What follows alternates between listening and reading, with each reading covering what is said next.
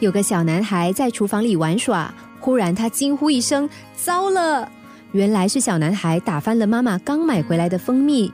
只见桌子上满是蜂蜜，男孩担心被妈妈责骂，连忙从后院跑了出去。香气迷人的蜂蜜充满着诱惑，不一会儿功夫，厨房的纱窗边便满是闻香而来的小昆虫。蜜蜂赞叹道：“你看那金黄色的蜜汁多么迷人！”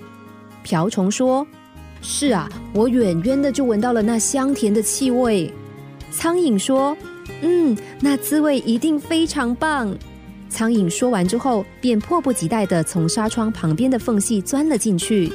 蜜蜂连忙阻止苍蝇，让苍蝇别进去。但苍蝇根本不管蜜蜂的劝阻，只见它迅速的飞向桌面上的蜂蜜，很快的便沉入蜂蜜甜美的滋味里。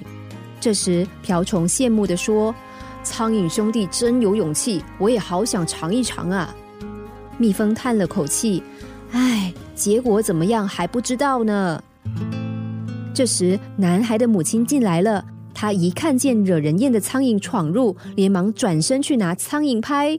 苍蝇看到了，立刻停止吸吮蜜蜂的动作，准备逃走。但就在这个时候，苍蝇却发现自己的脚竟然深陷在蜜汁里，怎么拉也拉不出来。即使拼了命拍动翅膀，也无法脱离险境。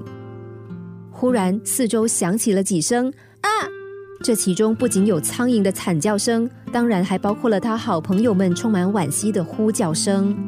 苍蝇在咽下最后一口气前说：“唉，我真是太愚蠢了，竟然为了一口蜂蜜而送命。”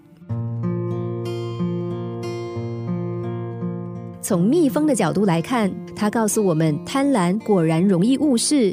看见醉心于蜜汁风味的苍蝇，不顾朋友的劝诫，非要进去品尝蜂蜜的滋味，最终在欲望的引诱之下，也忘了防备和警戒，任由贪婪欲望吞没自己的生命。现实生活不也经常如此？许多人喜欢用物欲来填充自己，让物质来代表自己。这些止不住的贪婪欲望，让他们失去了正确的人生方向，也失去了对自己的肯定。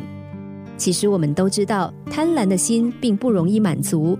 那就像我们的胃一样，只会越吃越多，越养越大。